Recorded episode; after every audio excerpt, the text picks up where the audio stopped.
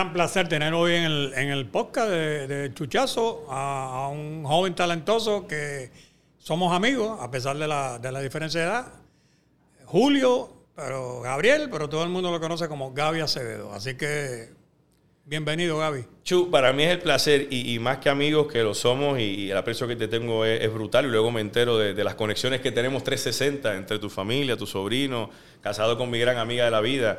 Eh, Tú fuiste la primera pluma que nosotros, los que nos hemos dedicado luego a tratar de replicar la importancia del deporte en la vida de las personas, del socialismo deportivo, de que tú puedes salir de un lugar marginado y convertirte en una figura y trascender tu situación, lo aprendimos a través de tus columnas. También tú eres el historiador que a nosotros, igual que a Carlos Uriarte, quien también aprecio, gente del alma. Eh, no hubo una conexión en un aula del salón de clases, pero la hubo cada vez que ustedes escribían con su pluma algo que había que leer. Y yo, ciertamente, no tendría la pasión que tengo por el periodismo deportivo si no fueran por figuras como tú. Tú eras lo más grande para muchos de nosotros. Eh, y, lo, y, lo, hablamos cuando le dije, voy a estar con Chu. Te lo agradezco, Gaby, pero yo más que todo, que siempre he tratado de que el deporte sea algo un estímulo social y humanizarlo, porque yo creo que este es un país que vivimos, un país muy especial, que tiene el problema del estatus, eh, tenemos el, canibalismo político y el bálsamo de nosotros es el deporte. Y me alegra muchísimo que tú, siendo tan joven, hayas ido por esa misma línea de pensamiento. Totalmente, así que eso te lo agradezco a ti, para mí es un placer y este concepto hace falta, a eso voy, chuchazo, esto hace falta, porque Puerto Rico le hace falta la discusión que eleve el discurso. Yo, Chu, no tengo problema con, como yo llamo, eh, eh, eh, o el periodismo de barra o la discusión deportiva de barra. En el chichorro nos damos los tragos, entonces hablamos de deporte y nos hablamos malo, y eso está muy bien.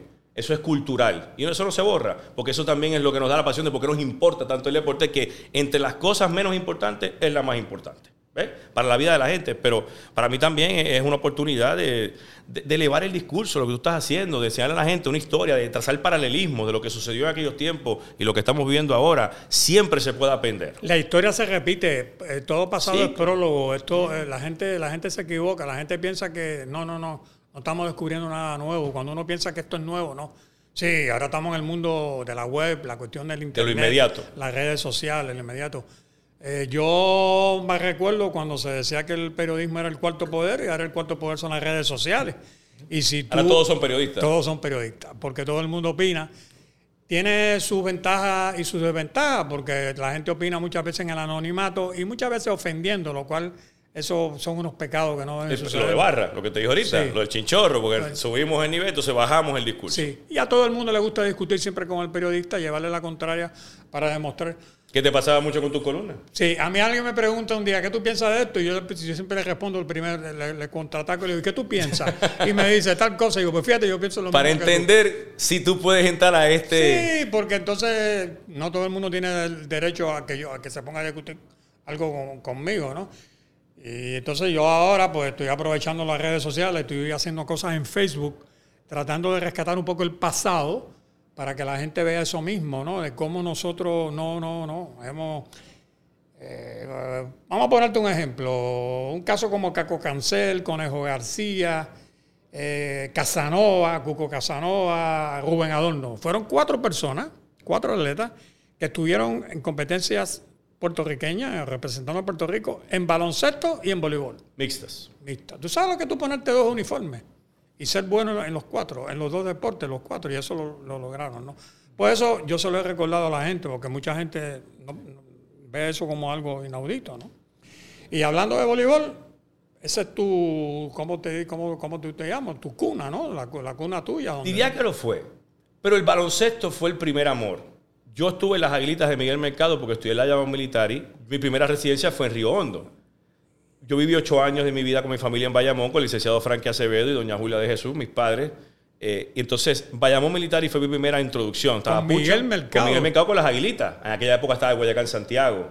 Estaba eh, Miguel Dionisio. Ya oh. Bayamón Militar y era grande. Dionisio, sí. Estaba uno que le decían Popeye también. Que Y, la, y la Bayamón Militar y ya era la potencia que al día de hoy reconocemos en el nivel deportivo escolar. Y estaba Miguelito con las aguilitas. Y yo era mascota de los medios de Guaynabo porque papi era de la Junta de Directores de los MES de Guaynabo, en la época más importante de los MES, finales de los años 80, principios de los 90. Yo nací en el 85. Yo desde los cuatro años de edad ya era mascota de los MES de Guaynabo. muchas fotos que tengo ahí. El otro día puse una con, con Miguel, que para y con Papo Río. Yo con el uniforme de los Mets. Papolito López el otro día me pidió una foto prestada porque Papolito jugaba dos deportes, hablando de otro. Papolito jugaba. Papolito jugaba. Campe no jugaba, ganaba campeonato y llegaba a finales los dos. En los dos. Así que yo, el baloncesto fue el primer amor y, y mi primera memoria deportiva de lo que es sentir eh, eh, el, dolor amargo de ser un fanático de Puerto Rico, que es lo que uno siente en el alma, porque eres el mejor fanático, pero es también el, que más desamores sufre, fue el Mundial 90. Yo tenía cinco años de edad y yo recuerdo regresar de la escuela y la casa estaba paralizada de Río Hondo porque va a jugar Puerto Rico. Entonces, aquello fue grande, lo que provocó en mí que me dejó a los cinco años, ternerito, ya una impresión de que, espérate, this, this is a big thing, esto es algo grande, todo el mundo se lo está viviendo. Y ya obviamente yo conocí algunas de las piezas, uno de los más cercanos, Fico López, con la vida luego fui vecino de su familia, de sus hijas, que en paz descanse Fico, persona que yo amo con todo el alma. Yo aprendí a jugar voleibol en el Caparra Country Club cuando Fico lo corría. Eh, y Quijote tenía hablar. Fui vecino de Mario Morales en Altamira. Imagínate tú. Por años, jugué con sus hijos. O sea que el baloncesto fue el que me trajo el, el- el- y yo creo que ahí aprendí luego contigo y con Tuto lo, lo que había creado Tuto en aquellos tiempos del equipo nacional. El equipo, no es la selección, es el equipo nacional. Y se cubría como si fuese un caso de Estado. Y, y era en aquel momento para mí el gobernador de Puerto Rico y el técnico de la selección nacional. Y creo que ahora estamos viendo un poquito más de lo mismo, lo que ha provocado Casiano y demás. La gente reacciona como si esto realmente fuera determinante, pero eso me impactó y fui baloncelista en los halcones de Torrimar con el juez Yerbolini por mucho tiempo, que en paz descanse también, que creó una infraestructura grande en los halcones de Torrimar en esa etapa, y luego paso a la Asociación de Baloncesto de Bayamón, Bayamón ABB. Allí realmente es que me despunto. ABB. Vayamos a beber, un, grupo muy ganador también. Y allí conozco a lo que yo creo, Chuzo, los dos mejores atletas de categorías menores que yo vi. José Juan Barea y Guillermo Díaz. El canito de Mayagüez y Baby Jordan. Esos eran sus dos apodos. Eso que yo crezco en ese ambiente que era muy fértil, porque lo que estábamos viendo era la mejor etapa también deportiva en las grandes ligas, con jugadores como Alomar, siendo campeones como Eagle, eh, siendo MVP, y entonces el baloncesto éramos potencia, éramos uno de los mejores ocho equipos del mundo consistentemente, cuarto y sexto en, mundiales y eh, back to back. O sea que vivimos en una época fértil donde la competencia en Puerto Rico era buena, sana. No voy a entrar a la crítica, pero ahora se ha desvirtuado, ahora se ha perdido, ahora es un negocio. En aquel momento era desarrollo del mejor talento y exigencia, y de ahí salieron José Juan, Bare- eh, Guillermo y otros más. Y la calidad. Era mayor también Ah, la y ser un buen ser humano, y ser un disciplinado, y, y- y- y tener una- unos valores. No que el caballo, como ahora lo protegen y le permiten malas crianzas. No, el caballo tiene que tener un estándar más alto. Eso para ahora lo hemos perdido, pero se fue el básquet. Y no es hasta que en el colegio marista, porque mi familia, eh, en su progreso social, eh, mi papá empezó en la práctica privada, que estuvo mucho tiempo en el gobierno. Papi fue, creo que nom- nominado por Cuchín y, y renominado por, por Álvaro Barceló, y fue fiscal. Su último caso fue el fuego del Dupont. Eh, y luego en la práctica privada, pues se convierte en lo que es ahora, abogados federales, criminalistas que hay, él y su, y su primo hermano eh, Juan Ramón Acevedo, son, son una institución. Eh, pero se muda a Guaynabo y llegó a Marista y no tomó nada más de dos años en que Juan Aviles San Pedro, un Peter Pan cubano, y Peter Pan de esos bebés que venían desde Cuba después de la revolución, un ignaciano que creó esta infraestructura de Marista que yo le llamo la fábrica de chocolate.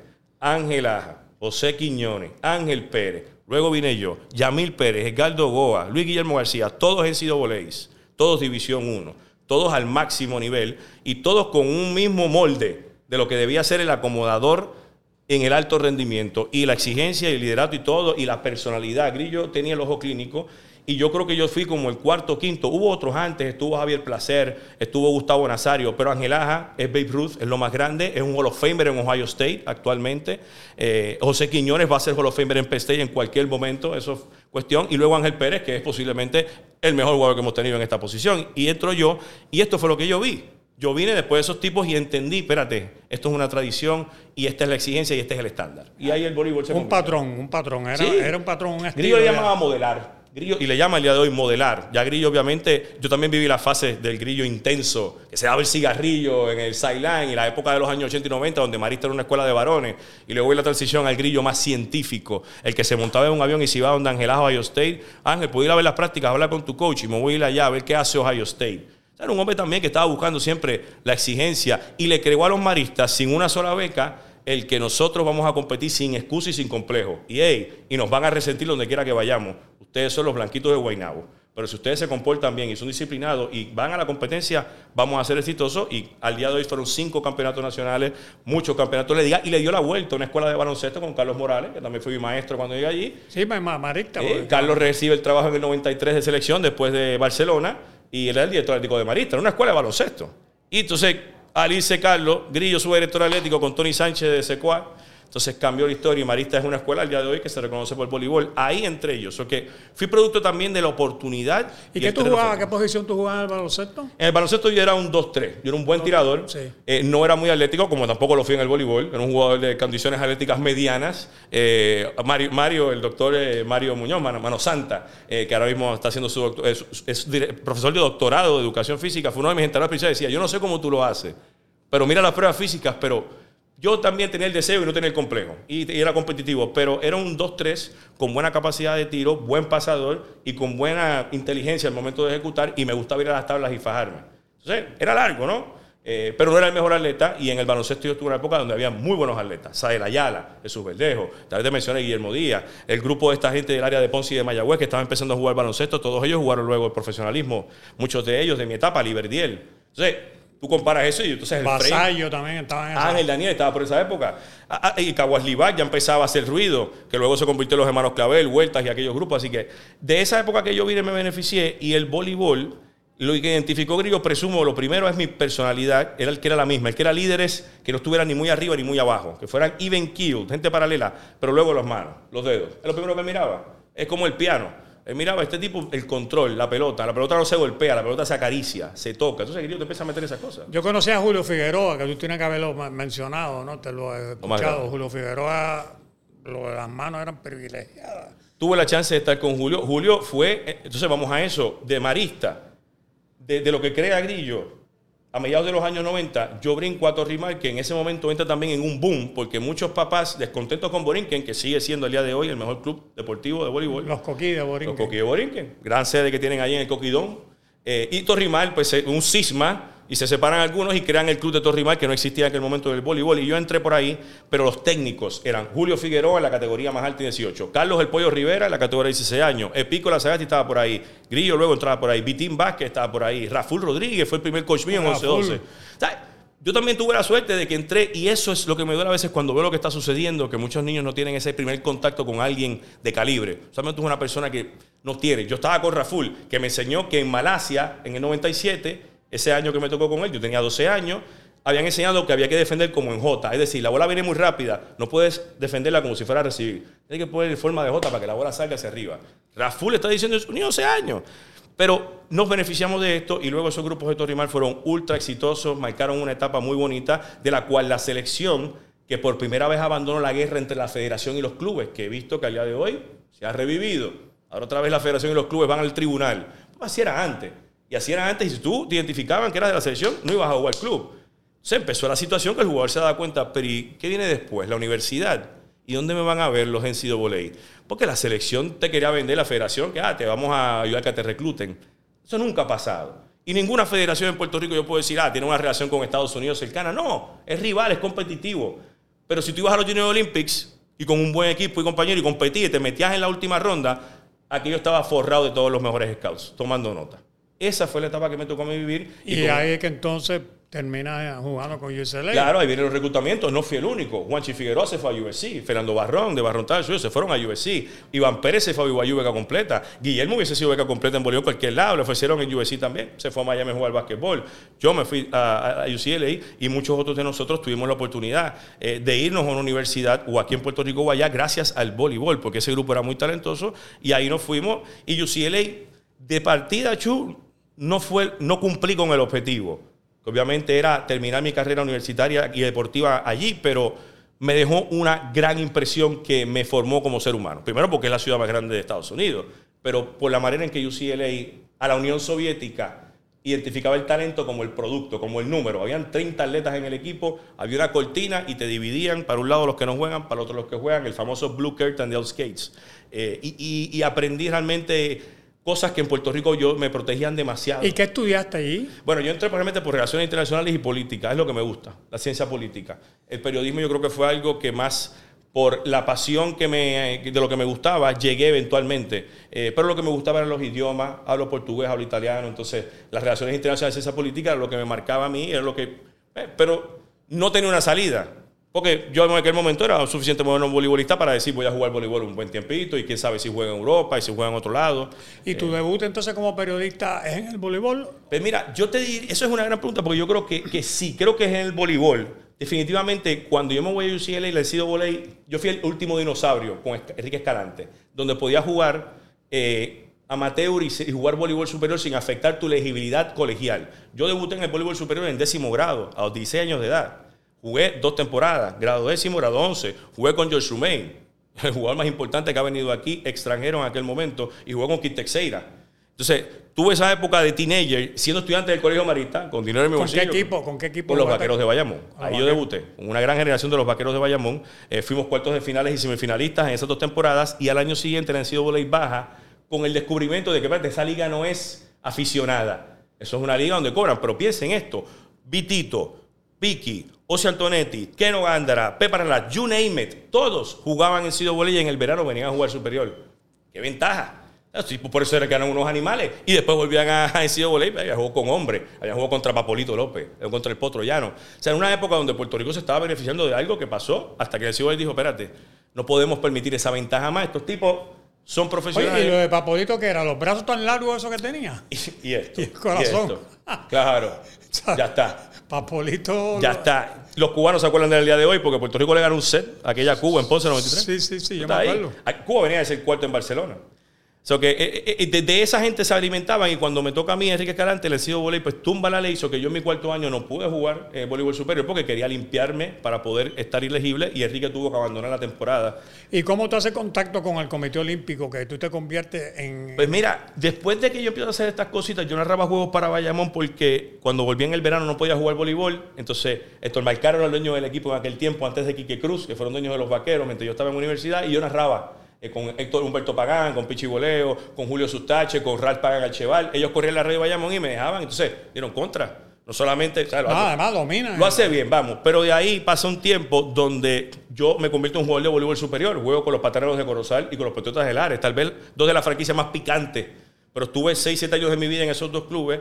Y cuando ya yo estoy viendo la luz al final del túnel, aparece esta oportunidad en una temporada que Helios Castro y Daniel Portela narraban los partidos para la televisión con Perú Vistondo como productor y me llaman, mira, puede ser el tercer hombre y comentar y comenta. Y me llaman para la serie final Guainabo Corozal. Aquello eran pesos pesados, chu. Era Guainabo con Fernando Morales, eh, con Ángel Pérez, contra Corozal con Fernando Con Morales. Fernando Morales. Y yo comento el tercer juego de la serie y de casualidad me llaman, ¿quieres hacer el sexto? Y el sexto es el juego grande, el que se define en el Coliseo Mario Morales, en Antiguo Pavilion. Guay- eh, Corozal le gana a Guainabo. Y fue una gran cobertura que me lleva a otras cosas. DirecTV fue responsable de esto. En aquel momento Israel Ortiz tenía que transmitir los mundiales y lo había hecho con venezolanos el año antes y la gente estaba molesta porque el mundial anterior lo hacía con venezolanos narrando desde Caracas. Y me dijo, yo no puedo hacer la señal de aquí, pero te puedo enviar a Venezuela y tú puedes transmitir de allí. Y no cobré nada mucho, pero estuve tres meses trabajando en Caracas con Luis Aymar transmitiendo mundiales desde allá. Y en ese interín también los Juegos Centroamericanos. Yo creo que ahí fue el tema del Comité Olímpico Chu. En el Porque- 2014, eso fue en el No, 2014. no, 2010, Mayagüez. 2010, Mayagüez. Esa temporada yo comienzo y como en el quinto juego me lesiono, eh, me desgarro el muslo. Eh, y en Lares yo hablo con el dueño, Oli González, a quien le envío salud y un aprecio porque tuvimos la- las idas y venidas, pero llegamos a final y fue una gran época, pero le digo, mira, Oli, ¿sabes qué? Yo obviamente no me voy a recuperar a tiempo porque la temporada ya hizo- es corta por los Juegos Centroamericanos. Y yo tengo esta oportunidad que me está ofreciendo el Canal C. En aquel momento Ray Cruz era el, el director allá. Eh, así que vamos a ponerme un salario de assistant coach, yo no tengo problema, reajustemos. Yo vengo aquí a los juegos de assistant, pero déjame trabajar eso.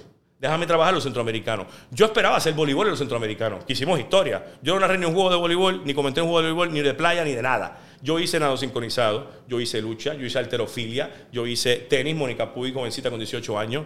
Eh, hice eh, la pista, yo hacía las entrevistas, Curso me negó su primera entrevista, luego fueron siete más en la pista cuando pierde en la final porque tenía el dopaje. Yo me convertí en un periodista y, viví 30 días en Rincón, allí en el Pelican Building, allí en Rincón, y cobrando muy poco, porque es que no era por el dinero, pero me estaba haciendo lo que me gusta. Entonces, ahí, personas como Tere Miranda, personas del Comité Olímpico se están dando cuenta, espérate, Elliot, que ya me había tenido como talento y me entrevistaba como jugador, tiene algo, hay que traerlo. Hay que traerlo para lo que el Copur estaba creando con Ahí fue Peña. cuando yo empecé a conocerte, a verte en televisión y yo decía, ¿De dónde salió este ¿De tipo? dónde salió este tipo? Es chileno, es argentino y ese acento. Sí, porque tú tienes un acento neutral. Pero mucha gente me pregunta, salió. Y ya era Gaby Acevedo, el voleibolista, que debutó, dice, pero, pero no hay una conexión tampoco. Y yo reconocía que no había un orden, porque en Puerto Rico, eso sí, Chu, no hay un orden para que el periodista joven se meta en el camino. Tienes que buscártela y, a- y estar pendiente de la oportunidad, que para mí fue Mayagüez. Porque yo sí recuerdo haberme quejado que contra, mira lo que está haciendo el voleibol, y yo no poder comentar. Yo soy el que tiene que estar ahí. Pero no me llamaron para ningún juego y me dediqué a hacer lo demás. Abajo y, con- te, y te vino bien porque me te- vino bien porque fue donde entonces descubrí, espérate, mi pasión por el olimpismo va más allá. Y si pongo una rana no sincronizado, esto no es muy difícil, puedo hacer lo que sea. Pero tengo que reconocer que Elios Castro, Tere Miranda, Ile Arroyo y David Bernier. ¿Qué pasa, Chu? Eso fue en el 2010.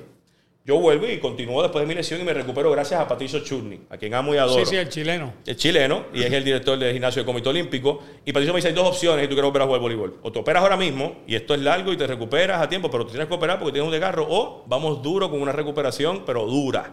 Te quiero a las 5 de la mañana aquí, no me puedes fallar, vamos para la playa, vamos a hacerlo como tiene que ser. Y me fui y al, al- hacer la rehabilitación regreso a mi mejor temporada. En el 2011 fuimos finalistas, subcampeones con los Patriotas de Lares. Entonces, vuelvo a tener este segundo aire de que contra me queda voleibol y empiezo a coachar en las categorías menores, viajaba con los equipos a los juniors, tenía ya como que volví a ser deportista eh, y el periodismo queda en pausa. Llega el 2012, cuando yo regreso de California de dirigir un equipo de Torrimar, que fue la última medalla que hemos ganado eh, en California en 17 años, luego ganamos una con el hijo de Pelegrín Vargas, pero es tan escasa, pero aquel grupo me tocó dirigirlo, fue especial, y regreso de allá eh, y me entregan el premio Rafael Pons. Porque habíamos hecho un trabajo con las criaturas de Cabo y la radio, estaba haciendo cositas, eso que me dan este reconocimiento. Y de momento Alan Obrador, que había ido a Guadalajara a los Panamericanos con el COPUR, estaba destinado a ir a Londres a hacer lo que íbamos a hacer por primera vez, Chuno, que era transmitir los Juegos Olímpicos para Puerto Rico, con puertorriqueños, por Puerto Rico, una cobertura de Puerto Rico, no esperar que NBC nos diga eh, si vamos a transmitir algo de los nuestros. Y David Bernier, pues obviamente, con Richard Carrión, este grupo, tenían estas ideas que luego yo me entero con el tiempo eran revolucionarias, porque el billetal, para que Puerto Rico tuviera una credencial, dos, tres, que pudiéramos entrar a la zona. Bueno, yo le llamo ir a la luna. A punto es que me llaman cuando yo regreso de California y recibo la llamada de Tere Miranda con David Bernier y con Hilar Río en speaker desde la Casa Olímpica. Gaby, Acevedo, ¿estás ahí? Ya ellos me habían dicho, mira, te queremos para el estudio, para que comente, tú me entiendes, vamos a hacer la Olimpiada. Mira, pasó esto. Alan tuvo una situación con la licencia de trabajo. En aquel momento trabajaba en el municipio de Guaynabo. Es Guaynabo, sí. Entonces me dice, no puede ir Alan, eh, estamos a alguien. Eh, ¿Tú estás dispuesto a ir a Londres en cinco días? Y yo ir a Londres a qué? A trabajar, a hacer historia. En aquel momento fue tan y tan en cámara lenta que yo no escuché más lo que siguió la conversación. Yo solamente dije, sí, sí, ¿qué necesitas? No, pasar por la Casa Olímpica mañana, no hay problema. Y engancho. Me llaman al segundo, no quieres saber cómo te vas a ganar. Y ustedes me van a pagar por esto. David Peniel pega a reírse. Me dice, Gaby, esto va a cambiar tu vida. Y tuvo razón. Iba a cambiar mi vida porque en aquel momento yo no tenía idea. Yo he ido a Atenas a las Olimpiadas como estudiante a los 20 años de edad en mis vacaciones.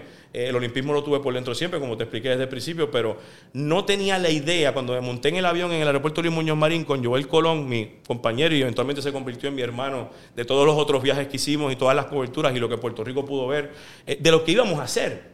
Y yo tuve la humildad de decirle, ¿qué vamos a hacer? ¿Qué es lo que vamos a hacer? O sea, vamos a ir a la Olimpiada, ¿qué? A sentarnos allí, a enviar textos, ¿qué vamos a hacer? Me dice, vamos a contar historias, vamos a hacer features. Y yo, ¿cómo se hace un feature? Sí, nada, haces un libreto, así me llevo Joel. Vas a hacer un libreto, me vas a poner aquí, vas a, escuchar las entrevistas. Me fue armando. Te voy a una anécdota. La primera entrevista que yo hice fue con Cardona, eh, Fonseca, el boxeador. El boxeador aficionado Sí. en Londres 2012. Fue la primera pelea y pierde. La entrevista fue bien emotiva porque su hermana y su mamá habían muerto ese año. Y él le pide perdón a todo Puerto Rico por esa derrota. Y yo, en su llorar y su sentimiento, lo piso. El, típico interrumpir ese momento de sollozo. Cuando termina la entrevista, yo como dice, no vuelvas a hacer eso. Esa es la entrevista. El tipo está llorando ahí, tú déjalo que llore y que respire, tú no tienes que interrumpir a nadie, no vuelvas a pisar a nadie. Y otra cosa, las entrevistas, manténlas. El tipo está demasiado emocionado, tú tienes que hacer preguntas. El tipo no te está viendo que está dando todo eso que manténlo. Y luego cuando terminemos te vas a sentar y vas a coger los mejores momentos y me lo vas a dar en 8 segundos. Eso es un time code. O sea, él me fue llevando. Ya después de unos días, que él empezó entendiendo que, que yo no tengo tal vez la educación profesional de lo que es hacer lo que hago ahora todos los días para NBC News, que es montar un paquete, libreto, coger time code y montar una historia que tenga valor periodístico. Pero él me dijo, si tú tienes humildad y te dejas llevar, tú eres un raw talent, tú eres una piedra preciosa. Y si te dejas llevar, porque en esta industria todos son primadonas y divas. Esto es un fotoperiodista, veteranazo, que empezó con Tele 11 en la época donde Tele 11 tenía la noticia en Puerto Rico. Y él comenzó ahí y me decía, déjate llevar, que yo te voy a enseñar el truco. Tú solamente dame lo, que tú tienes, esa pasión, ese verbo, esa prosa, y, y sé tú mismo. Y luego fuimos progresivamente, pero Chu, nada pasa y yo le llamo ir a la luna porque tú lo miras ahora y Puerto Rico estaba allí con dos guerrilleritos enviando un buen contenido. Las historias están en YouTube brutales, las cosas que hicimos, lo que se hizo con Espinal. Pero al fin y al cabo, la historia de Coulson y, el offset de Espinal me trajeron a lo que Leo Castro me dijo en el canal antes de que me fuera. Gaby, la Olimpiada, tú te la sabes, pero es anticipación, preparación, lectura y estudio. Tú tienes que saber, cuando tú entras en un evento, quiénes fueron los últimos campeones, qué, quiénes son las potencias dónde están las oportunidades reales de Puerto Rico, dónde tiene que estar tu atención aquí, porque tú tienes que empaparte de eso y eso es anticipar, anticipar, que no te coja nada de sorpresa. Espinal es la, revelación de ese consejo porque nosotros dos días antes entramos a la Vía Olímpica con permiso y la historia era Franklin Gómez, subcampeón del mundo. Y Franklin era Ay, ¿Qué nos va a traer aquí? El de más mala suerte en el mundo. Siempre se lesiona, le da, le da la fiebre allí. Le da la Luego las bolas y el sorteo aquel era bola azul y roja y le tocan el, el, subcampeón del mundo y el bronce. Pero el Franklin era la historia. Y era el último evento. Ya estamos explotados. Llevamos allí dos semanas cubriendo Olimpiadas y habíamos pasado por el sub y baja de lo que fue Coulson. De Coulson no quiere darnos entrevistas ni a Nuevo Día, ni a Primera Hora, ni a nosotros. Coulson no quiere hablar solamente por las redes sociales. Luego Coulson, bronce con la medalla que con, la bandera con los flequillos ahí de oro que lo estaba esperando en la meta porque estábamos seguros que iba a ganar y que íbamos a cantar la borinqueña. So que ese sub y baja nos exprimió. Tommy Ramos fue exitoso. El boxeo metió cinco buenos peleadores profundos. Javier, estaba Verdejo, eh, era un buen grupo también. Eh, y, nos sacó el jugo al punto de que al final ya no nos quedaba mucho. Éramos dos tipos cubriendo la Olimpiada nada más. Pero cuando entramos a la vida olímpica, vamos a hacerlo con Francisco Cardona, que era uno de los luchadores Vamos a hacerlo con Franklin y vamos a hacerlo con Espinal. Lo mismo. Features, fotografía, video. Vamos a hacer historia de la lucha. Franklin va a hacer la pieza, pero vamos a hacerlo con la delegación. Y con Pedro Roja, su entrenador, porque es una bonita historia. Y es una historia de inmigrantes. Que en aquel momento empezó eh, eh, estos comentarios de que si son dominicanos o puertorriqueños, eh, bullshit, lo voy a decir chu. Pero vamos a hacerlo bien era una historia de inmigrantes, una historia de, progreso, de salir de abajo, de lo que estaban haciendo en el Club Esparta. No, y que Pedro Roja convirtió el Club Esparta Claro. Y que pero también es un tipo rico en conocimiento porque salió de la escuela soviética cubana que tenía que ofrecer algo. Y era, fue buen luchador. Por eso. Entonces decidimos hacerlo profesional con los tres y no obviar las otras dos figuras. Y Espinal dice varias frases que quedan plasmadas antes de entender lo que él iba a hacer, porque nadie pensaba que el día siguiente o dos días después él iba a hacer lo que hizo. Pero él dijo, yo, voy a, yo vine aquí porque yo creo que yo puedo dar sorpresa. Yo creo que yo he entrenado y yo creo que yo estoy bien. Venimos de Bulgaria y en Bulgaria me fue bien. Así que vayan a esperar sorpresa. Luego dice, no, pero es que yo no soy He-Man, yo solamente lucho por Puerto Rico. Todas estas frases él las dice antes a previo, pero una vez gana, nos permite contar, espérate, esto se estaba cociendo en los dioses del Olimpo, como dice Elio Castro en el Padre Los dioses del Olimpo están funcionando aquí.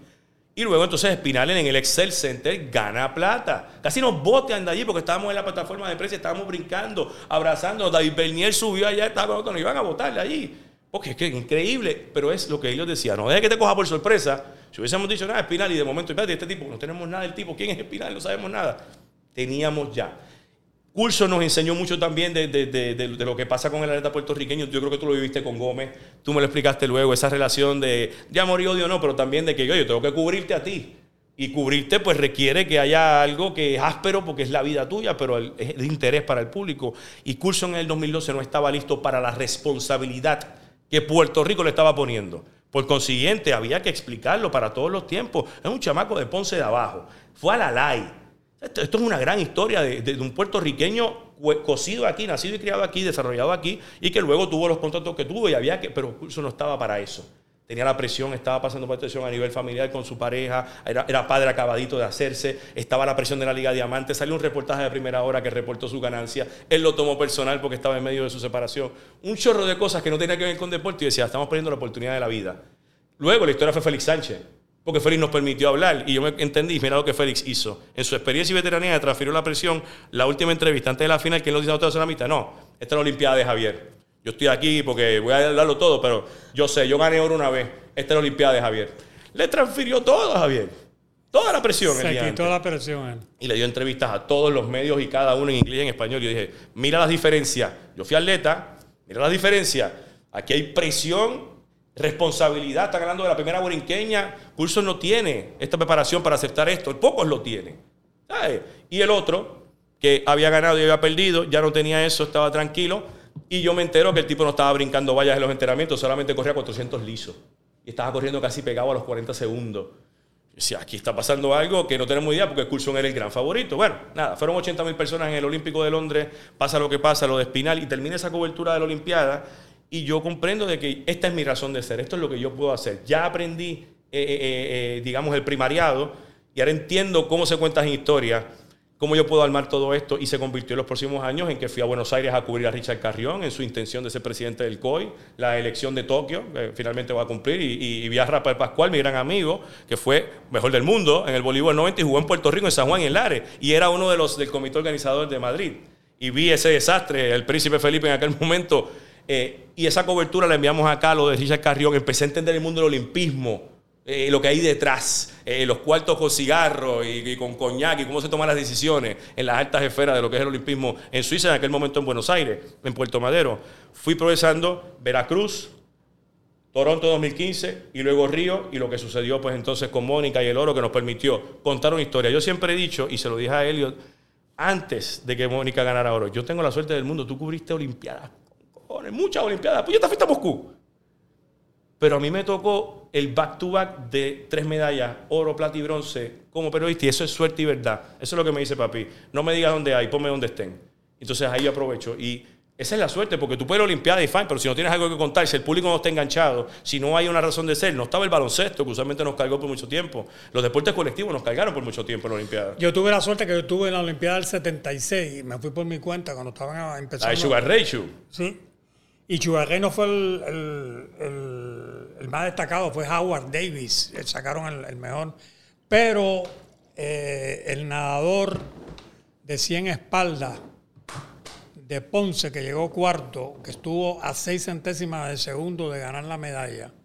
A mí Enrique Sampaio, que era jefe de misión, me consiguió un pase especial para entrar a la villa. Y tú sabes que las preliminares son por la mañana y la final por la noche. Entonces yo pude entrar a entrevistarlo por la torre, lo vi depilándose y todo, y me contó. Entonces, ¿qué pasa? Que no permitían solamente entrevistas a los que llegaban tres. Entonces nosotros convencimos al EDECAN que por favor, que un cuarto lugar para nosotros, eso era lo más grande del mundo en la natación. Me acuerdo que Roland Mati, que era el, el campeón defensor llegó tercero, pero medía 6-6, tocó primero que él, ¿no? Seis centésimas de segundo se perdió la medalla. Y Orlando Maldonado ganó medalla después del 48 en el boxeo. Desde Venega no ganábamos, ¿no? Desde Venega no ganábamos, ¿no? Entonces eso me dio. Y Carlos Santos le robaron. O sea, que pudiste cubrir algo que había. No, no, yo tuve, yo, yo tenía que cubrir cuando aquello. esa era la época en que no existían las computadoras ni los celulares, con Telex. Y yo, para que me. Yo cubría todo todo. Yo no dormía, yo trabajaba 18 veces. No se duerme. Es que la energía también. Entonces, entonces yo tenía que, para el periódico, yo le compraba bombones de chocolate a las personas que levantaban los telex. Le regalaba bombones a las muchachas, a los muchachos, eh, con la conexión, y yo le entregaba y, ¡pap! y me pasaban primero, ¿no? Y entonces esa, fueron, esa, fue la, esa fue mi graduación, como te pasó a ti. Para mí fue Londres, sí. Para, o sea, a mí fue la Olimpiada de Montreal en el 76, que veníamos de Múnich. Que fue una Olimpiada. Había, una seguridad tremenda. ¿no? Imagino. Entonces, una época diferente también. Y entonces se pensaba que Chería de Jesús lo habían entrenado Cheto Roja, el Bernier para que ganara medalla y no, no sucede. Porque el fracaso es parte de la historia. A mí siempre me preguntan, y, caigo a veces en el simplismo de que obviamente pues cubrí a Espinal, Elo del Plata, cubrimos a Coulson, cubrimos a Mónica, cubrimos medallas, que eso no es, para Puerto Rico han sido nueve, eso que eso es una rareza eh, mínima, pero para mí fue la falsa salida. Lo más complicado lo, más exigente y lo que más todavía la gente ve, ah, la entrevista que hiciste con Curso, lo hiciste llorar, tú sabes, las preguntas que hiciste, y otra gente que me dice, qué gran entrevista. Hay un 50-50 de que se hizo bien o mal con, eso, con ese momento, pero ese momento es otro de anticipación, porque el estadio, eh, el estadio en Llenao, es muy grande y amplio, no estaba construido para la prensa, eh, para comodidad, so que la zona para ver la carrera era en un tercer nivel y la zona mixta era en un sótano. Entonces la distancia estamos hablando de tal hasta 8 o 10 minutos moviéndote para poder llegar de un lado a otro. Y entonces, pues nosotros no somos NBC, somos ¿sabes? un crew de tres personas ya en ese momento. So que tenemos una estrategia de qué va a pasar si Javier gana, si pierde, quién se va a ir primero, quién se va a quedar, la cámara se queda, tú te vas para volar la posición, porque las zonas mixtas, pues obviamente tú sabes cómo son. Eso allí es guerrillar y contacto con los, con los huyeres y, y, que te quieran y repartir pines de Puerto Rico, como decía Sara Rosario, dale un pin para que te den break. Pero cuando pasa lo de Coulson, el primero es el shock que sale en esa pantalla gigante en el estadio y cuando lo apuntan a aquel, porque hubo una falsa salida, ¿quién fue? No. es el shock y es fanático puertorriqueño primero, es puertorriqueño, es corazón roto, es no, no puede ser. O sea, es, algo que es brutal. Porque tú no, ves, no lo ves venir, no, es algo que está ni en la planificación. Ah, si la fuerza salía, ¿qué vamos a? Ni eso estaba en el plan. Pero es como que un no. Y en menos de 30 segundos que Javier se sale y se sienta, que nos dio esa ventaja, se sentó compungido, cabeza abajo, en las escaleras del estadio. La carrera se fue. Él no se fue a la zona mixta rápido, nos permitió acelerar, no ver la carrera y llegar. Y cuando llegamos, estamos aficionados. Yo le digo a Javier, Javier, ¿qué pasó esta mañana? Esa fue mi primera pregunta. Javier, ¿qué pasó esta mañana? La carrera había sido temprano y él arrancó con esto nunca me había pasado en mi carrera. O sea, que aprendimos ahí algo ya y lo demás fue... Y normalmente en, las vallas casi nunca hay falta salida. Porque no es una carrera de rigor, de, explosión, claro. Eso que es algo extrañísimo. Pero entonces Javier por primera vez, Chu, y como te dije, 2010, no es que me nego la entrevista, lo digo, y lo quiero y lo adoro y lo sabe, y también acá no a mil, porque aprendí con ellos. Son esa gente, como te dije, tuvo la presión que pocos saben de que Puerto Rico les tenía todos los ojos a que ellos no iban a traer el botín. Pero en el 2010 Javier se va después de perder en, Estadio Mayagüez, luego dice que tenía un dopaje, pero no dio entrevista en la zona mixta, no vimos nada, no vimos reacción de él, no vimos nada. Luego eh, él no fue a Veracruz, y en el 2015 me tocó hacer una entrevista one on one con él en el Hotel St. James en Toronto que él no estaba muy contento. De, la entrevista nada, ¿sabes? Pero Sara Rosario hizo una labor de lobbying increíble en aquel momento y él llegó y se sentó. Y yo entendí que el approach no podía ser deportivo, porque eso es lo normal y él la presión ya estaba. Y yo había aprendido que lo que a él le molesta es lo de los resultados y que sea, eso a él lo tranca. Sí, porque a él le crearon fama de que al final se rendía, ¿te acuerdas? de, que, de que era que cursoneaba. Sí, sí entonces yo dije, yo fui atleta, o que para mí ese no es el punto. Yo decía, ¿alguno de ustedes ha estado en un estadio de 80 mil personas a 55 grados Fahrenheit?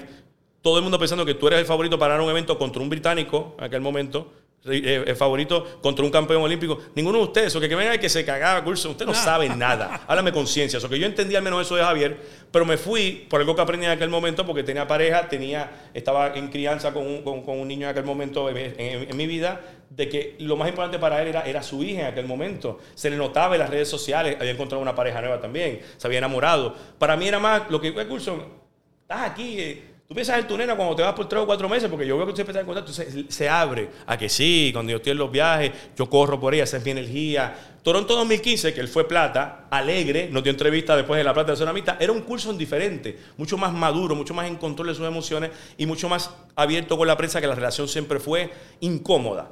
Eh, eh, en el 2016 nos llevó a esa entrevista donde él se humaniza y pide perdón a sus hijas. Yo, yo solo quiero volver a casa. Yo solo quiero volver a casa, yo solo quiero ver a mi hija y abrazar. ese curso, yo no hice nada. Todo el mundo en la entrevista, yo no hice nada. El tipo habló. Nos pudo haber dicho que no, como hizo en, Londres, y no dar entrevista en zona mixta. Pero Javier se humanizó y eso cambió la percepción de la gente de Javier.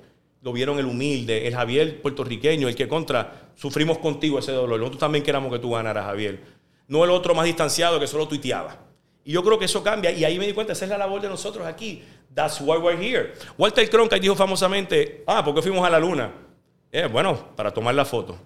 Para tomar la foto. That's it. Pues para nosotros era, estábamos aquí para este momento. Para que Javier, aún, en la derrota, porque el fracaso es parte del olimpismo, especialmente para Puerto Rico, nosotros no somos el, el es, es, que entiendan lo que va el atleta, el sacrificio, cómo le duele, cómo sufre, cómo se lo vive, igual que el fanático que se está dando el palo y el Cuba libre, está frustrado, no más que Javier, que lo dio todo, que lleva años entrenando para este momento, y por primera vez ustedes van a entender ese dolor y nos conectamos con Javier. Y, fue, una, fue, una, relación diferente. A mí me pasó una cosa ah, que es muy singular. Yo escribo un libro de Barea en el 2010, después una segunda edición, cuando gana el campeonato en el 2011. Y la gente, me acuerdo que me criticó, principalmente los baloncelistas famosos, me decían, pero que tú estás escribiendo un libro de Barea. Si Barea no ha hecho nada todavía en el baloncesto. Y yo le digo, no, no, el problema de Barea es el ejemplo que significa Barea. Barea lo tiene todo en contra, la estatura, todo. Pero la gente no sabía tampoco que Barea había sido campeón de tenis con menor edad en categoría mayor. Había sido acomodador segundo de Jason con San Sebastián. Una final contra mí en novicio. 2001, Mayagüez contra Torrimán. Nosotros con el grupo ese de Guillermo Díaz y ganadores. Y ellos con Iván Pérez, Erico Gallardo, Etienne Barbosa, que ahora es fiscal en el gobierno de Puerto Rico, José Juan Barea, un gran equipo de Mayagüez. Y la final de novicio ese año, el mejor de dos, era Mayagüez con Barea, jugó como Andy atacando. Baloncesto, ¿no? Voleibol. Voleibol. Año, estos son ya Barea con 16 años de edad, jugando novicio voleibol. Y jugó con los Caribes San Sebastián. Sí, de que Jason era el principal Eh, correcto, Humberto Rodríguez, director técnico, la gran época del que pepino. Humberto fue el primer esposo de Marta, de su Correcto. mamá. So que esa la gente no sabe estas cosas y de eso se trata. Y él, y, él, y él ahora mismo creo que tiene un handicap en golf tremendo y en tenis de mesa es un fenómeno. Tenis de cancha. En tenis de cancha. José, yo te dije, José Juan y el mito para mí, de lo que yo vi creciendo, eran los dos, eh, los fuera de serie. Eran Sí. estos super atletas que tú los ponías en cualquier deporte y dale 10 minutos, ellos lo van a resolver. Además, en el caso de Barea, que lo que es que la gente no entiende, Barea nunca le ha dicho que no a Puerto Rico. 2007 Río fue sin contrato, sin seguro, contra los consejos de su familia, de don Jaime también, de mucha gente alrededor. Eso yo lo vi ese Kitty de Y lejos. se lo dijo a Donnie Nelson, le dijo, yo tengo que ir a Barranquilla. Yo tengo que ir, yo tengo un compromiso con mi país. Bueno, yo creo que esas son cosas que debemos saber. Eh, eh, el canito de Mayagüez, como lo sigo conociendo, porque fue mi primer. Yo no, Bueno, él le ganó, yo tengo entendido, cuando yo le escribí en el libro, que su abuelo le dijo que Torrimar siempre le ganaba a Mayagüez. Y entonces el, el abuelito le dijo, te voy a dar creo que 10 pesos por cada canasto, por cada punto que tú metas. Y, y esa fue la vez que más, que Ah, ya se hizo profesional, y porque me-. Y metió treinta y pico de puntos. Y, Tormi- y Torrimal terminó reclutándolo.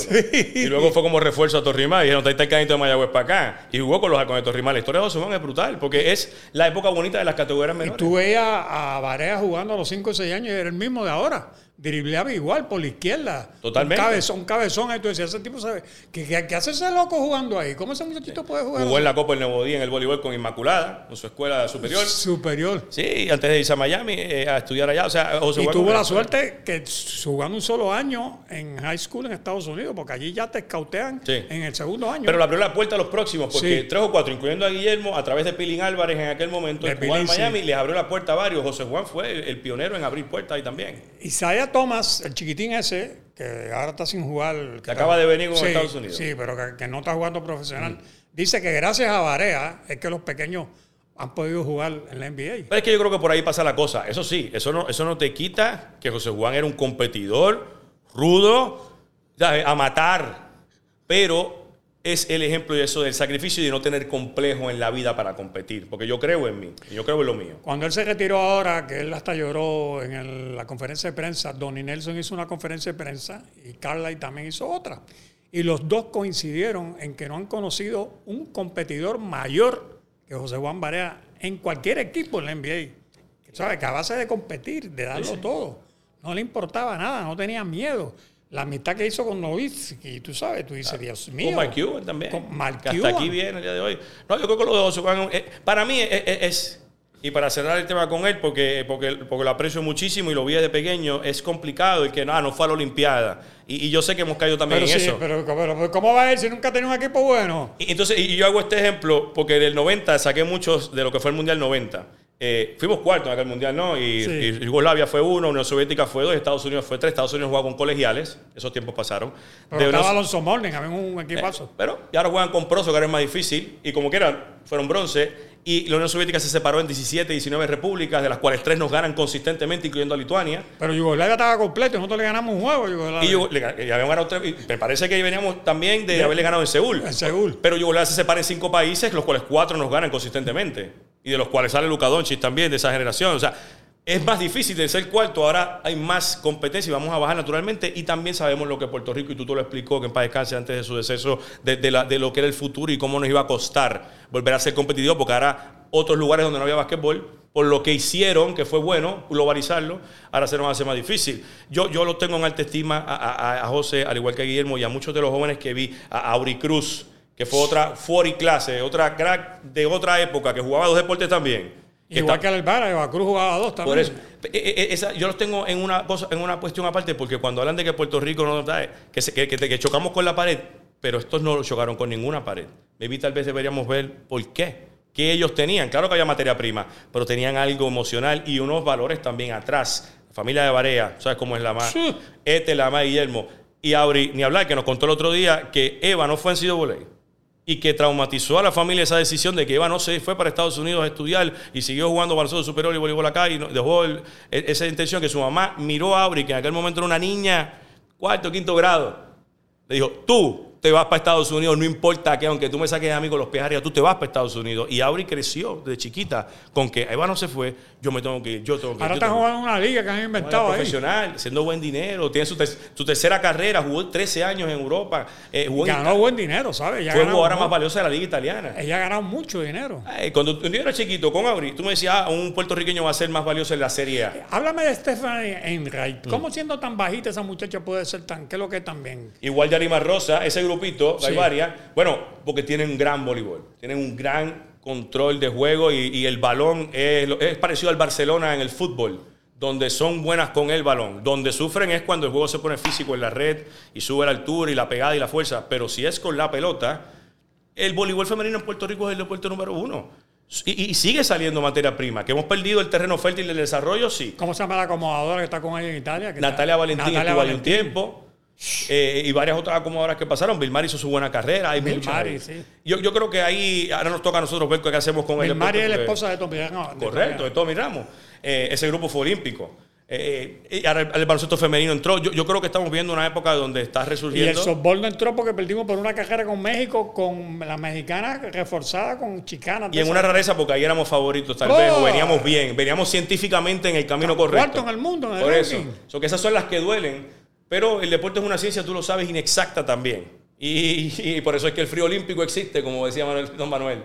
Así que yo, yo tuve suerte, igual que contigo, de, poder contar historias relevantes de personas que estaban haciendo algo trascendental que superaba la barra de lo que Puerto Rico podía lograr. Entonces, si tú tienes esas historias por contar, es mucho más fácil uno poder hacer lo que uno le gusta. Sí, claro, claro, claro, claro. Ahora vamos al, al, polo opuesto. Ahora estás trabajando con NBC, con el, en Nueva York, mm. pero estás en otra cosa. Ya no estás en el deporte. Puedes tocarte mm. algo de deporte, pero estás haciendo cosas e, especiales, ¿no? ¿Cómo, ¿Cómo te sientes ahora en ese nuevo papel? Todavía, y este ya es mi cuarto año con la cadena, tercer año en Nueva York, todavía estoy en un proceso de adaptación a, la exigencia. Cubrir eh, hard news en, esa ciudad, en, toda la zona triestatal es un ¿Pero te mandan a cubrir cosas latinas o no? No. Si tienen assignment, eh, la balacera, el asesinato, lo que, lo, que, lo que hay obviamente en el momento que haya que cubrir. El hard news del momento. Aunque sí he tenido la oportunidad de explorar obviamente la situación en las comunidades hispanas inmigrantes, especialmente por la pandemia. Yo todos los viernes por más de ocho semanas instituimos, gracias a la directora de noticias que confió en mí, que fuéramos a las zonas donde más casos de COVID habían y donde estaban las comunidades inmigrantes que no tenían trabajo, porque trabajaban en restaurantes, en construcción, en todo lo que la pandemia destruyó y que tenían a, familia que mantener en la ciudad y también enviar dinero a casa. Y tú ibas de momento, el primer viernes fui a Queens, allá a Corona, la fila eh, para una iglesia que estaba repartiendo una compra de tres días nada más, compritas en bolsa de para tres días, con Catholic Charities of New York, la fila estaba a la vuelta a cuatro cuadras por todo Queens. Cuando yo llego, ¿sabes qué hizo Chu? Llego, paso el choque inicial de cómo vamos a cubrir esto. Esto es más grande de lo que pensamos.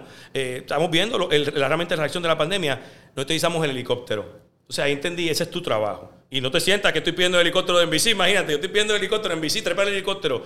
¿Por qué? Porque aquí vas a ver un visual que te va, esto va a cambiar. Y cuando lo vieron, la cantidad de gente, fue que empezamos a ver esa emergencia y fue que la directora dijo, tenemos que volver allí y todos los bienes estaban repartiéndole compra a los inmigrantes. Entonces empezamos a ver los casos de COVID, cómo impactaba esta situación en el terreno. Y ese fue uno de, de, de, mis, de mis historias importantes de la pandemia en esa zona. Yo llego ahí también por otras historias. María me lleva allí.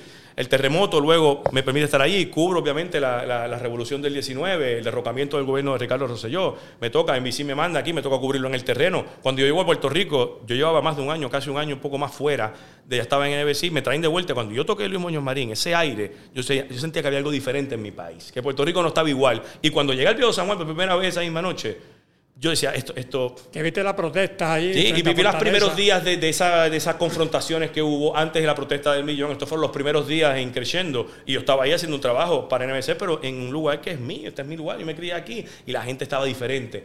Pues esas historias me permitieron que NBC viera también... ¿Ahí tenías que hacerlo en inglés o en español? En inglés. En inglés. En inglés. Yo trabajo en el departamento de noticias de NBC en inglés.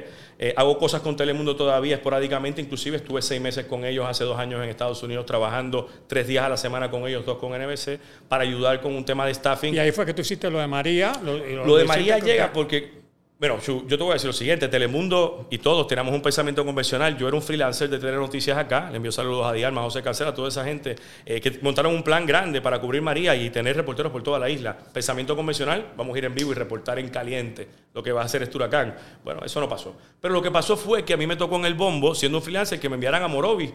Y yo voy al municipio de Morovi el 19 de septiembre. Llego allí con las mismas preguntas. ¿Qué yo vengo a hacer aquí? con una fotoperiodista, con la, con la gran Tania, Tania, Tania Duma, que es fotoperiodista de televisión de hoy, y en el camino agarré el teléfono, llamo a Michelle de la Cruz, le digo, mira, ¿cómo uno cubre un huracán? Dime lo que ves, dime lo que sientes, dime lo que escuchas y ya. Dime, dime. Cuéntame qué está pasando. Y eso es lo que tú vas a hacer. Nos desconectamos y NBC por primera vez y Telemundo en Nueva York descubren que hay un crew que está en Morovi que no se sabe de ellos por unos buenos días. Estuvimos cuatro días. Yo nunca digo que estuve perdido. No tenía conexión ni con mi familia ni con nadie, estábamos trabajando. Estábamos en las montañas, Orocovi, Aciales, los puentes destruidos, Barrio San Lorenzo, el puente de Aciales y Morovi, eh, Morovi Sur, la barriada de Franqué, todo lo que estaba pasando, Barahona. Nosotros nos pusimos cuatro días a, cubrir, a recopilar, recopilar. Cuando finalmente abren camino, en el expreso de camino hacia Vega Baja, pues nos dicen, nos podemos ir el día siguiente, entrevistamos a la cabeza y nos vamos y entregamos a mano el material ahí en San Juan, en Atorrey. Todo el mundo celebrando, volvieron, calma. Después del debriefing, yo cojo dos días libres para volver a mi familia, a mi esposa en aquel momento, a la gente, a volver a reconectarme. Y llega una llamada de Telemundo Nueva York porque habían visto lo que pasó en la montaña y la cobertura y les gustó. Me dicen, ¿tú cuál es tu situación? Yo soy un freelancer. ¿Tú puedes hacer eso mismo para Nueva York? Y yo, ¿qué significa eso? Tus historias van a ser pasadas en Nueva York por Telemundo acá. No hay problema. Eso que comenzamos eso, me pagaban todos los jueves tres días. Después de tres semanas, después de tres semanas ya recibo la llamada grande, que es la de NBC Nueva York en Rockefeller Plaza la, gran Cari Patey, que ahora mismo es directora en Minneapolis de noticias, en aquel momento era asistente de noticias de Nueva York, me llama, ¿Do you speak English? Yes, I do. Can you speak English in television, though? Yo, I think so. I think I can do this. What do you want? Just do the story you're doing in Spanish. Just do it in English and send it. I'm going to talk to my bosses porque me gusta. Entonces, nos vamos a ver el ingenio que nos dio eh, eh, la ricura de, de, lo que estaba pasando allí, de que esa gente grabó su emergencia, porque su emergencia no fue María, fue el río La Plata a las 4 de la tarde del día de María. Entonces, entrevistando con muchos niños Rican, logramos algo que yo pienso que fue lo más importante, eh, Chu. Vencimos la segregación entre el New Rican y el isleño, que yo me crié con ella. El New Rican es un par exótico, el isleño y el puertorriqueño somos otros. Si no hablas español, más todavía, más exótico. Pero fueron los primeros que ayudaron a la isla cuando el gobierno federal no apareció, fueron los primeros que se preocuparon y fueron los primeros que en bici le demostraron, nos interesa más historia de Puerto Rico, porque en un momento, Chu, the circus was wrapping up y ya llegó diciembre, enero y ya la prensa no estaba como estuvo, pero nosotros nos quedamos. Y en bici confío en que te vas a quedar. Me volaron allá en noviembre, me, llevaron al piso de 72 Rockefeller Plaza y me dijeron, do not make this political. Ya Trump había tirado el jump shot. Do not make this political. What do you want? I want the human side. Give me la historia humana, dame lo que está pasando, la recuperación. Y me preguntaron, ¿tú crees que esto va por mucho tiempo? Y yo creo que esto va a tomar 10, 15 años. Esa es mi impresión. Nada. Cuando salgo por la puerta, Susan Sullivan, que era directora en aquel momento, me dijo, remember, now you're an NBC reporter, behave. O sea, tu estándar es, danos la noticia fair and balance y, haz lo que puede ser. Y de tres meses a seis meses, a que se fue Susan Sullivan a MSNBC, traen a Amy Morris, mi actual jefa, que yo dije, se acabó el proyecto, me llama, tú sigue, tú sigue. A nueve meses, a la parada puertorriqueña, donde me nombraron embajador de la parada puertorriqueña en el año 2018. Entonces, todo esto para mí fue a que me pagaron tickets en un box Subway Series, Yankees y Mets a que, a que nada, a que me estaban elevando sin yo entender el por qué. La parada me enseñó que era mirar la reacción de la gente ante ti. Tú no sabes lo que está pasando acá, pero esta gente te está viendo y están viendo y les gusta y le estás llevando la historia de Puerto Rico. Y estuvimos en todos los lugares, estuvimos por un año por todas partes. Nosotros fuimos a donde quiera que hubiese una emergencia, a los lugares donde 10 meses después todavía no había electricidad. Y volviste con los, eh, los terremotos también. Con los terremotos regresamos y yo cojo cinco días libres. Cinco días libres, yo cumplo el 3 de enero, y mi familia va y me visita, y estábamos allá hace tiempo, me hacía falta mi familia. Yo también pasé por el proceso de divorcio en el último año, eso que necesitaba el calor humano, y llegan allí. Y el 6 de enero me levanto, pongo ya mi primer día de trabajo, y me dicen, pack your bags, va por Puerto Rico, es un earthquake. Terremoto. Ya Puerto Rico estaba temblando en las navidades, pero terremoto.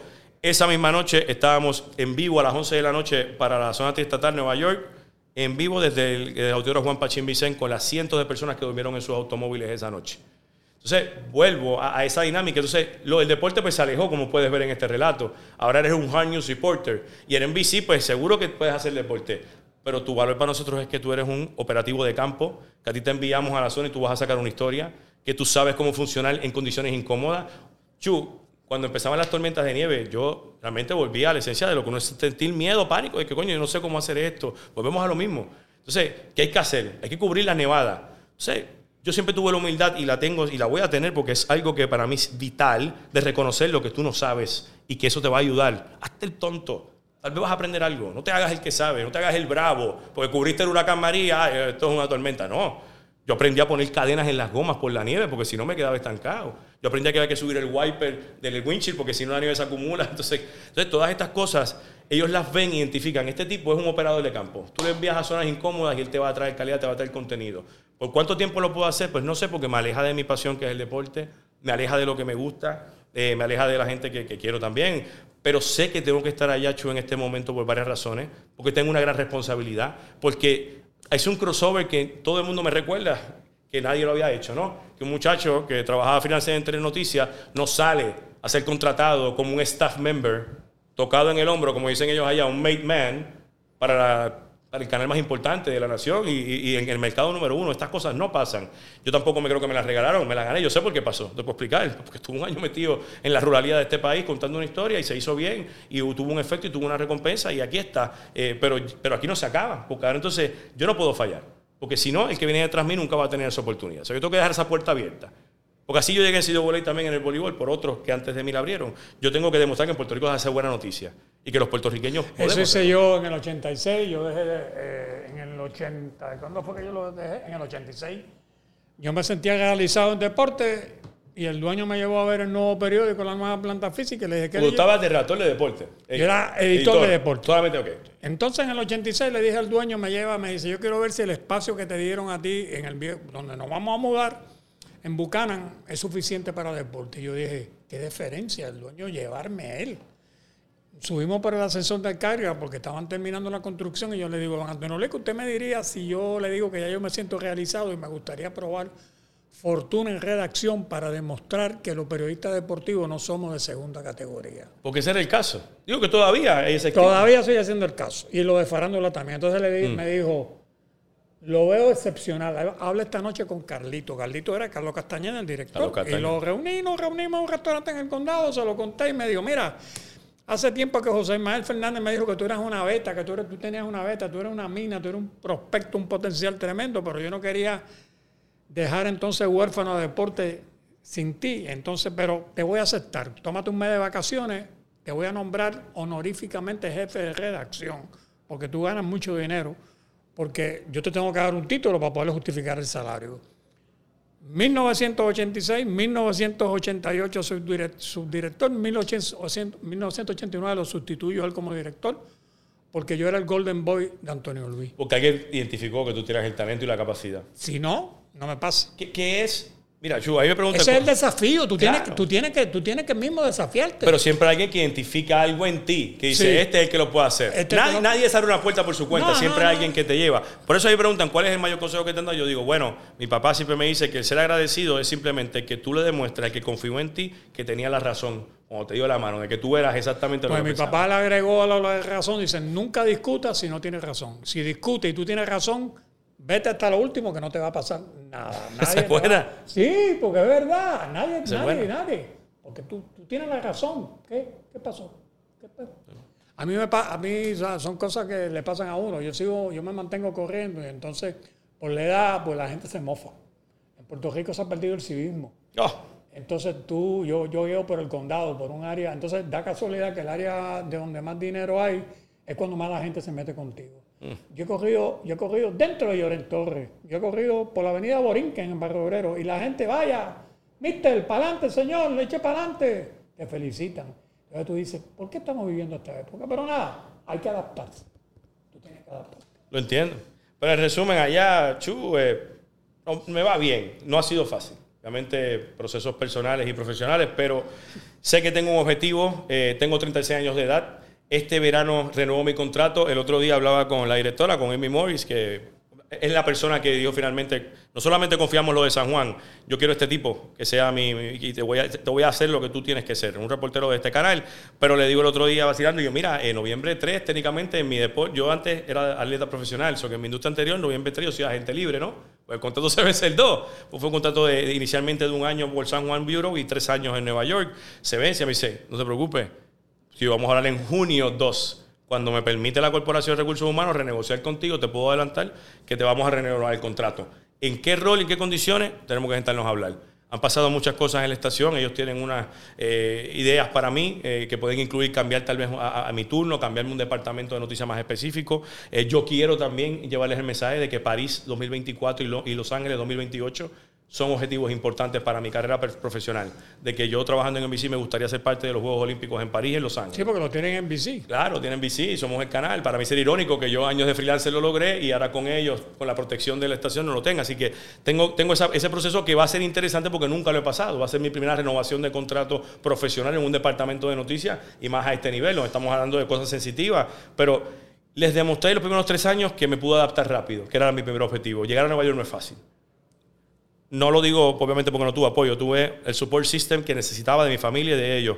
Y muchos otros puertorriqueños llegaron en muchas peores condiciones. Periodísticamente Nueva York es la capital del mundo. Sí. que el reto era alto, pero creo que ya al menos logramos estabilización y que ellos digan vamos a renovar. Pero ahora entonces pienso, tengo 36 años, ¿hasta dónde yo quiero llevar esto? Pues ya primeramente es que lleguemos hasta los 40 años. Y estamos a punto de firmar un contrato que nos diga que estás garantizado que a los 40 años vas a estar aquí.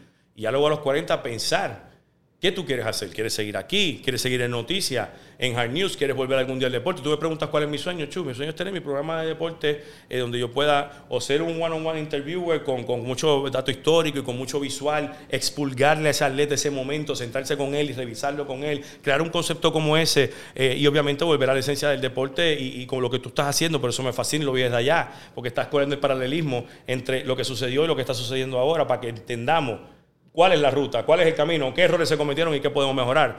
Y en ese sentido, pues yo quisiera, ese es mi sueño. Yo tengo un amigo, se llama José Martín Álvarez, que es actualmente productor en ESPN en Los Ángeles, California, graduado del Colegio Rosabel, graduado de la Escuela de Comunicación Pública de la Universidad de Puerto Rico Río Piedra, ex voleibolista en la LAI, gran amigo, pero se fue a Los Ángeles a hacer vida, pasando por Connecticut, por ESPN, actualmente productor, y me dice, oye, ¿cuándo tú vas? Vente para acá, yo te consigo un trabajo y yo sé, vamos a pagar porque tú no me puedes pagar lo que me paga esta gente. Y ahora mismo yo tengo que generar ingresos porque estoy en un momento de producción a los 36 años. Y, la verdad es que... Tienes que aprovechar el momento. Claro, pero no te me vayas muy lejos. En algún momento tal vez es lo que quiero y tú estás por ahí y, tal vez me puedes abrir esa puerta y yo volver a lo que me apasiona. Pero ahora este es el reto, esto es lo que me toca y pude venir a Puerto Rico en este descalzo y, y hacer cosas que me reconectaron con mi país. Porque vi a Puerto Rico vulnerable, me fui me fui triste porque sentí también ese poco rencor de que me tengo que ir porque Puerto Rico no me ofrece lo que yo tengo y me merezco y debería estar aquí. Eh, y luego lo transformé en que nada, tú vas allá porque tú vas a mejorar, porque vas a progresar, porque vas a superar la expectativa y vas a abrirle puertas al que venga después de ti. Y si tienes la oportunidad, tal vez puedes ir y traer ese conocimiento, ese valor y que alguien en Puerto Rico te lo reconozca para que tú le enseñes al próximo. Eso fue lo que me pasó a mí cuando yo dejé deporte eh, tuve que dejar tres jefes para que hicieran mi trabajo y entonces le abrí esas puertas y después de la casualidad que de, ahí vinieron de deporte a ser director del periódico también otro. Porque tú lo Porque yo, yo ya, ya había abierto la puerta. Yo creo que ese es el reto que yo tengo ahora y eso es lo que todos los días me llevo y es lo que me da el nivel competitivo eh, respecto a mi vida personal, que la vivo bastante solo en Nueva York. Eh, Nueva York es mi novia. Es una ciudad magnífica que todos los días te permite conocer algo distinto. Eh, a través de la pandemia, pues la corporación nos dio un automóvil para que funcionemos por nuestra cuenta y me ha permitido en el tiempo libre explorar. ¿Dónde vives allí? Vivo en Manhattan, en Midtown, en la séptima avenida. En la séptima avenida. Allí mismo. Tú? Y lo hice porque eh, Rockefeller Plaza es en la sexta, que es caminando. Y yo inicialmente, cuando me mudé, quería estar cerca de la base. Irónicamente, yo no he vuelto a esa oficina desde el 10 de marzo, cuando fue la última vez que pisamos. Como un mes después me enviaron una caja con todas las cosas de mi escritorio y dije, anda, me votaron. Yo, no, no, no, es que ustedes no van a volver a la oficina. Y, desde entonces no hemos vuelto a ese edificio, no podemos entrar. Por la pandemia. Porque ellos separaron la operación. Los que son field reporters, photojournalists, el que trabaja en el campo, no se mezcla con la gente de estudio. Entonces, en ese sentido, lleva desde marzo que no, que no estamos en el edificio, que, inicialmente cuando yo me mudé era impactante porque todo ya que yo entraba, tú entras a Terry Rockefeller Plaza y que te reconozcan la seguridad, te diga acá, Mr. Acevedo, y yo, espérate, yo me estoy viviendo esta película. Me la estoy viviendo de verdad. Pero creo que aquí me toca hacerlo, me toca hacerlo y un ratito más. Y sabe que si está en Nueva York, Me, no, yo lo Central sé. Park, al menos un cafecito allí. Me siento orgulloso de conocer jóvenes como tú, porque son un ejemplo. Y contigo yo aprendo. ¿Sabes? Y con eso te lo digo todo.